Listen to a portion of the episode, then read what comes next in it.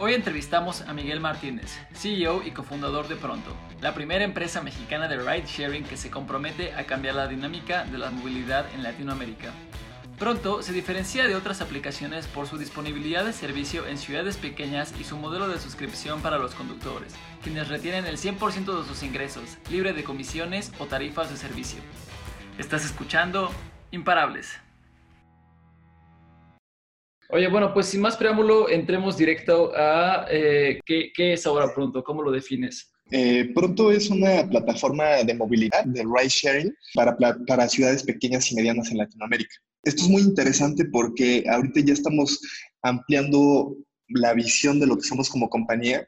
O sea, nos hemos dado cuenta que a lo largo de, llevamos cerca de dos años operando, nos hemos dado cuenta que en realidad pronto no solamente es movilidad, y ese es, como un moto que tenemos aquí interno, en el que no, nos, no queremos que pronto sea este, una compañía de tecnología, una compañía de movilidad, sino que somos una compañía de transformación. ¿Y por qué le llamamos transformación? Porque en realidad el enfoque que nosotros tenemos de entrar a ciudades pequeñas y medianas está en que cuando nosotros entramos cambiamos la, la ciudad de, de 0 a 100, literal o sea, vemos una transformación brutal eh, tanto con los usuarios como con los conductores, este, en la misma dinámica, la sinergia que tiene social y económicamente la ciudad cambia, le, da, le, da un, este, le damos una, una, como una vuelta de cabeza literal. Nos hemos dado cuenta que aparte de, de, de, ser como un factor de transformación a través de movilidad, también somos el primer punto de contacto de todas estas personas con la tecnología como tal. O sea, encontrar de qué forma cuando nosotros llegamos a una ciudad que no tiene contacto con tecnología, eh, cómo podemos amplificar las capacidades humanas, este, empoderar a, esa sociedad y te abre un abanico de, oportunidades. Y es súper apasionante porque a, través de eso hemos, hemos descubierto eh, ciertos verticales de producto y nos está dando pues una pauta muchísimo más grande, ¿no? De, de, en realidad del cambio que podemos traer a una ciudad a través de la tecnología como tal. Ok, a ver, de, esta explicación me surgen dos preguntas inmediatas, eh, que, bueno, uno tiene que ver muchísimo con tu modelo de negocio y la primera es, ¿cómo defines eh, una ciudad, una pequeña o mediana ciudad? ¿no? Y número dos, es una gran afirmación o es una afirmación muy, muy aventurada decir que son el primer contacto con la tecnología con mucha gente de esta ciudad. Tienen acceso a redes sociales, ¿no? Muchísima gente en estas ciudades que definirás en un momento también tienen acceso pues, pues a YouTube, a Google, a Facebook, todo esto. Entonces creo que no eso es lo que quieres decir necesariamente, pero creo que sí, que creo, creo, que lo entiendo como, como ese punto de contacto con tecnología que realmente les agrega valor. Sí, pues mira, vamos, vámonos este, sobre esas dos preguntas. En cuanto a la definición de, de ciudades pequeñas y medianas, para nosotros una ciudad pequeña o mediana es muy contextual. Pero si nos fuéramos a, métricas específicas, buscamos ciudades que tengan menos de 300 mil habitantes.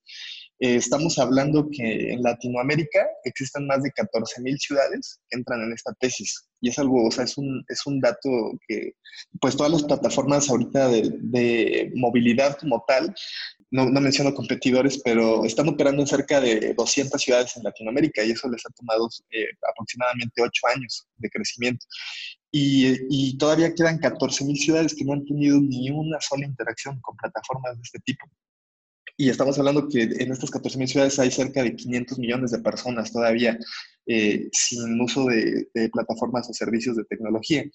Entonces, es un dato que a mí me, me, apasiona porque, o sea, esa es en realidad la visión de pronto. O sea, es, es este, enfocarnos en cubrir este mercado impresionante que luego nos preguntan, oye, ¿por qué se enfocan en, ciudades pequeñas y medianas? ¿no? O sea, ¿por qué no se van este, a Ciudad de México, a Guadalajara, este, a, a, capitales en, países en Sudamérica? Y en realidad no, o sea, ese no es nuestro foco. O sea, nosotros estamos eh, y creemos que es una visión muchísimo más grande, que va mucho más allá de solamente este, urbes o metrópoli. Eh, sobre el tema de la diferencia entre tecnología como tal, sí, o sea, sí tienes toda la razón. O sea, son ciudades que en realidad ya tienen una madurez impresionante, o sea, obviamente tienen canales de distribución este, con mucho engagement como Facebook, este, Instagram, Twitter. Es mucho más alto Facebook, pero aún así sí te, sí sorprendes este, con el uso que tienen de plataformas de ese tipo. Pero justamente lo que es este, plataformas de servicios son completamente nulas. Y son personas, son ciudades que han escuchado hablar de, de otras compañías este, trabajando pues, en, las capitales desde hace años, lo buscan, lo desean y no solamente lo, eh, lo buscan y lo desean, sino que es una necesidad que hasta cierto punto se vuelve muchísimo más intensa en estas ciudades. Y eso, eso es un dato súper interesante porque pensarías que, por ejemplo, una ciudad de México necesita servicios de movilidad como tal, este, eh, o sea, que es, es, una necesidad más fundamental, pues la realidad es que no. O sea, por ejemplo, en una ciudad de México tú este, puedes eh, agarrar un metro, un metrobús, este, un, todo, taxi, tienes todo. Bicicleta, exactamente, o sea, tienes acceso a todo. Y en esas ciudades no, en ocasiones no tienen acceso más que a uno o dos canales y los cuales están muy limitados en cuanto a precio, en cuanto este, a, a, distancias, en cuanto a esta seguridad. Este, entonces se vuelve una, una necesidad este, brutal. Que, que porque te, que te dicen que, que, te vayas a las ciudades grandes como Ciudad de México y demás, pero bueno, en principio hay un gran riesgo ahí que tendrías que entrar en primera a una, a una guerra de precios. Y, y, bueno, en principio tu foco es distinto, tu cliente es distinto, tu mercado es distinto, entonces, ¿cómo, cuéntanos cómo se ve la experiencia del usuario eh, en, eh, al usar pronto. Claro. En su día. Pues vamos a separarlo por usuarios y conductores, ¿no? Pasajeros y conductores. En, en el tema de los conductores, este, hay, un, hay un factor muy grande que es el tema del empleo. En ciudades pequeñas y medianas estamos hablando que el ingreso per cápita es bajísimo. O sea, en promedio a nivel nacional está entre 4 mil y 6 mil pesos este, mensuales de salario.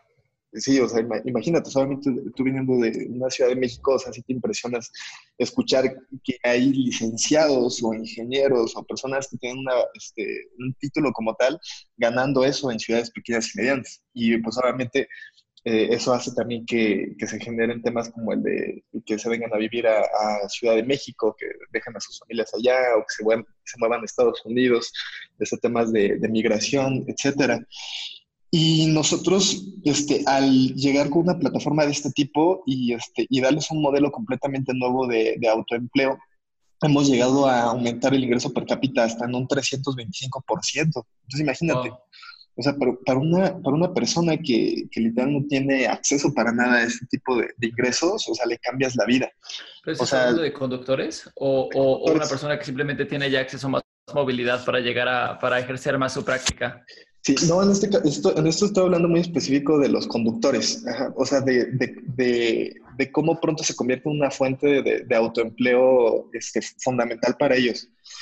Hay conductores que literal, gracias a, a, que empezaron a trabajar en pronto, lograron pagar este, la escuela de sus hijos, este, pagar hipotecas.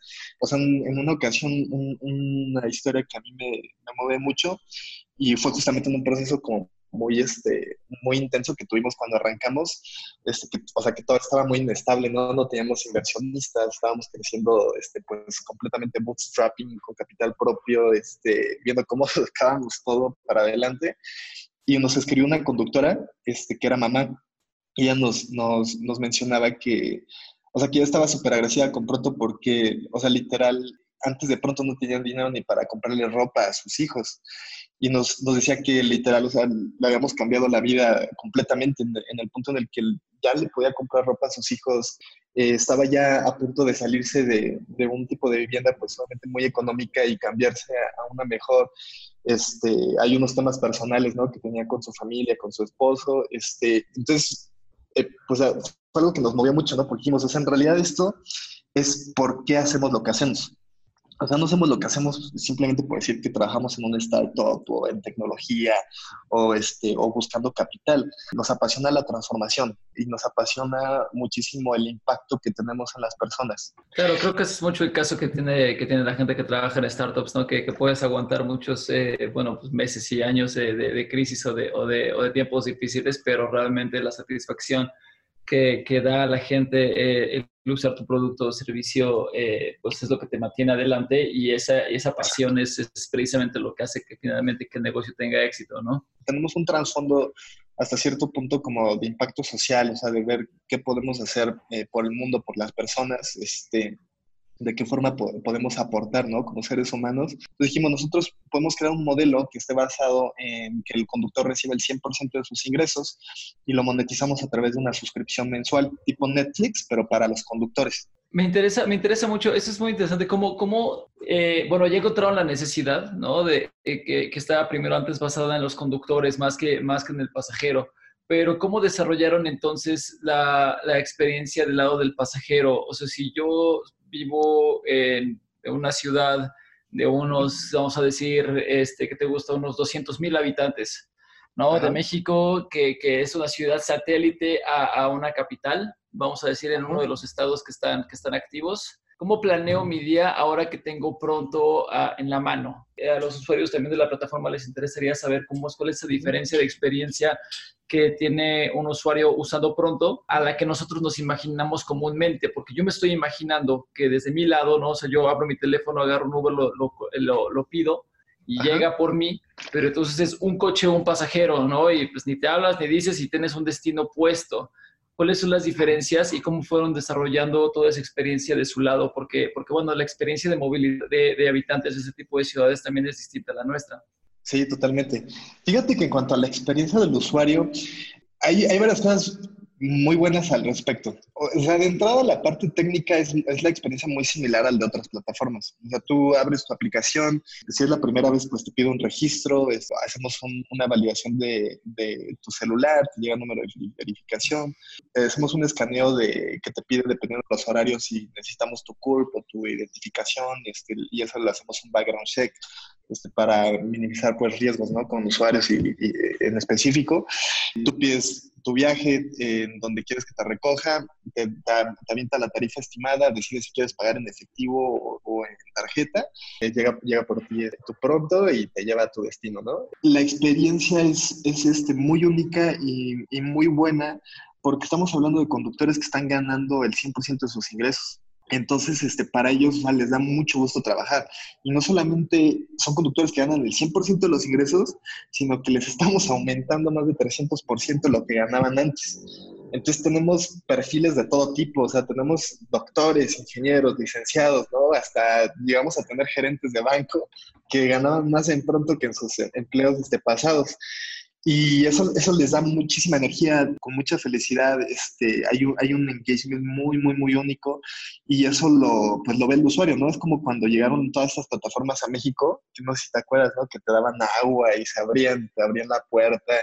Es, es muy similar, nada más que aquí eh, no es como por novedad, sino es en realidad por la necesidad.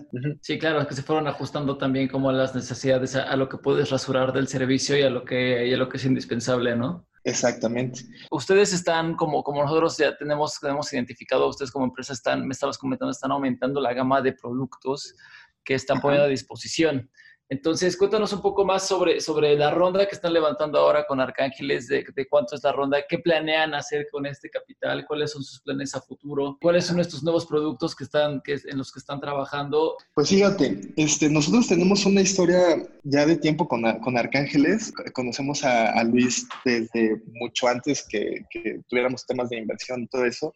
Pues somos, somos muy buenos amigos. Es, lo, lo, aquí lo interesante es que cuando antes de que nosotros entráramos a Y Combinator, es, para los que igual este, explico un poquito, los que no conocen lo que es Y Combinator, es una, prácticamente la aceleradora más grande del mundo, de donde vienen empresas como Rappi, como Grow, este, Airbnb, Dropbox, etcétera. Y eso pues nos cambió a nosotros como todo el panorama, ¿no? O sea, veníamos de, de un ecosistema aquí en, en, México que era pues hasta cierto punto como que muy lento, este, había muchas fricciones en el tema de inversión, etcétera. Y de las primeras plataformas que empezamos a trabajar juntos fue este, Arcángeles. Este, eh, hicimos una sinergia padrísima, nos gustó mucho el modelo, este, nos gustó muchísimo que era muy founder friendly, porque eso muchos fondos en Latinoamérica no son founder friendly, o sea, en realidad no entienden cuál es el, el, lo que pasa un, un, fundador, ¿no? O sea, solamente se enfocan en capital y creo que es algo muy valioso que tiene Arcángeles. Y justamente cuando entramos en Guay, pues hacemos el primer levantamiento de la historia de pronto, este, el seed round. En ese entonces, pues levantamos eh, dos millones de dólares en marzo de 2019 y justamente como parte de esa ronda decidimos... ¿Cuántos este, usuarios tenían entonces, nada más por pura curiosidad, para este levantamiento de ronda? Mm, me parece que estábamos en 58 mil usuarios en ese entonces. Estábamos justamente en la métrica de 58 mil usuarios. Como referencia ahorita tenemos más de 220 mil. Y bueno, pues ya teníamos este, pláticas con, con Arcángeles, este, ellos se subieron a, a, la, a la, ronda de, de Y Combinator, este, nos fue bastante bien. Y ahorita que estamos haciendo un segundo levantamiento, el segundo levantamiento también lo estamos haciendo con, con fondos que son de allá de, de, de, la bahía de Silicon Valley. Es como parte del proceso, ¿no? Cuando entras a Hawaii hay como cierto, cierto network de inversiones, etcétera pero justamente como nos, nos, gustó mucho la forma en la, que, en la que trabajaba Arcángeles y pues tenemos como toda esta historia y eh, decidimos también sumarlos a esta misma ronda, ¿no? O sea, nos ha gustado como, como mantenerlos parte de, de todo este crecimiento en cuanto a temas de inversión que hemos tenido. Entonces, enfocado hacia los cómo utilizarán el capital de esta ronda, tengo entendido que es específicamente para desarrollo de producto, ¿no? Exacto. Fíjate, el, el capital pasado, la verdad nos enfocamos mucho en expansión estratégica eh, de tres ciudades que arrancamos el año, terminamos en 22 ciudades, este, nada más estábamos en un estado y cerramos con ocho estados, entonces también hay una, una, una expansión muy agresiva. En esta nueva etapa nosotros este, estamos enfocándonos en consolidar las ciudades que ya estamos y seguir ampliando los nodos porque el tema de los nodos es algo interesante, porque cuando nosotros entramos a una ciudad, no entramos a la capital como tal. O sea, por ejemplo, otras plataformas dicen, ok, este, yo voy a entrar al estado de Jalisco y está operando nada más en Guadalajara, ¿no? Pero para nosotros entrar en Jalisco, o sea, significa entrar este, a, varias, a varias ciudades pequeñas y medianas, ¿no? Que, o sea, simplemente... Este, a los alrededores, satélites. Exactamente. Entonces, esa, es como nuestra tesis de nodos. Entonces, ahorita, una vez que nosotros colocamos un nodo inicial, de ahí nos empezamos a expandir a justamente a todos los satélites. Entonces, ese va a ser nuestro enfoque ahorita, que es este, eh, obviamente, pues una consolidación, mucho más estratégica. Y en la parte de producto, de, de verticales de producto, estamos lanzando este, tres servicios nuevos. Uno es el servicio de delivery, que consiste en envíos de paquetería de menos de 20 kilogramos este, a través de motos y de hasta una tonelada a través de este, camionetas de carga. Y en la segunda vertical es de van pooling, que es este, de servicios de transporte colectivo, ya sea dentro de la ciudad o de ciudad a ciudad. Esto más que nada como transporte entre los nodos que ya operamos y otro servicio de eh, car leasing en el que estamos creando un, plan en el que muchos conductores que quieren trabajar en la plataforma pero no pueden porque no tienen los ingresos o las líneas de crédito, este, nosotros les damos acceso y a través de eso este, monetizamos también esa vertical. ¿Qué te han dicho los datos, qué te han dicho las estadísticas de pronto en términos de viajes, de usuarios, de, de tiempo y de todo eso? Eh, sobre la crisis. ¿Cómo está viviendo la, esta, esta crisis tus usuarios y cómo están reaccionando alrededor de tu producto con esto? ¿Estás, ¿Te estás viendo afectado o, estás viendo un incremento? Ahí hay dos cualidades que a mí, me, me gusta mucho, que es el tema de la adaptabilidad y de la evolución. Para nosotros como compañía de movilidad, o sea, más que, que seguir el tren, decidimos pues impulsar, ¿no? O sea, que en estas ciudades que a lo mejor, imagínate, si aquí en Ciudad de México no se vive ese, ese tema de aislamiento, ahora imagínate en una ciudad más pequeña, es completamente desapercibido. Entonces, literal, cuando empezó a pasar pues toda esta, esta, esta, pandemia, nosotros metimos muchísimos esfuerzos dentro de la aplicación, este, en las operaciones internas, este, en oficinas locales, embajadores, conductores, usuarios. Hacemos un sitio que de hecho está ahí online que se llama topronto.mx diagonal COVID-19, como que viene ahí un panorama general de, de cómo cuidarte, de cómo prevenir. Y eso es como un esfuerzo que nosotros sentimos la responsabilidad de ejecutar en estas ciudades porque nadie más lo está haciendo. O sea, en realidad nosotros somos la única plataforma tecnológica que está presente en este tipo de ciudades. La verdad es que lo que fue la primera, segunda semana de marzo, o sea, tuvimos un crecimiento brutal de, de servicios de delivery. Entonces, este, nosotros nada más lo habíamos lanzado en, en ciertas sedes y ahorita estamos eh, implementándolo ya a nivel nacional en todas las sedes estamos este, haciendo adquisición y reclutamiento de, de, conductores para hacer los servicios de delivery. También creo que es importante mencionar que los servicios de delivery es, son no solamente es comida, o sea, es cualquier tipo de cosas. Ah, entonces, esto, eso pues también es este, está interesante, ¿no? Porque, o sea, se, convierte también en un tema de necesidades, de ir a la farmacia, de, este, de transportar algo de una familia a otra familia, que tengan los protocolos adecuados, cosas de ese tipo. Pero sí, ahorita pues está muchísima chamba, este, muchísima chamba que, que, que, está muy interesante. Ok, oye, pues muy bien. Eh, pues mira, ya para acabar el episodio, ya se nos está acabando el tiempo aquí en nuestra, en nuestra sala de Zoom cerramos este programa como siempre lo cerramos y creo que tú nos has dado muchos argumentos para, para contestar bien esta pregunta, pero ¿qué te hace imparable? ¿Qué hace a pronto imparable en esta siguiente ronda? Yo creo que es el tema, son dos valores, eh, creo que es el valor y la resiliencia. Eh, valor porque la verdad, o sea, nosotros como founders y también como compañía y la cultura que le hemos compartido al equipo ha sido de entrar a las cosas como van, ¿no? O sea, con una energía, este, con una motivación, con mucha determinación, este, aunque nos dan miedo muchas cosas, pero lo hacemos y, y eso creo que es algo que, que, nadie nos quita, o sea, nos hemos aventado unas pelas tremendas de David contra Goliat, este, contra gobiernos estatales, contra este, funcionarios y las hemos terminado ganando este, y eso pues obviamente pues te, da mucho aprendizaje, te, te, ayuda a crecer, este, seguimos así moviéndonos como, no sé cómo se podría decir, como cohete y justo lo segundo es el tema de la resiliencia. O sea, creo que este es, es, es una cualidad súper importante como, como founder. Este, como creo que cualquier startup es, es, algo que tienen que contar con ello.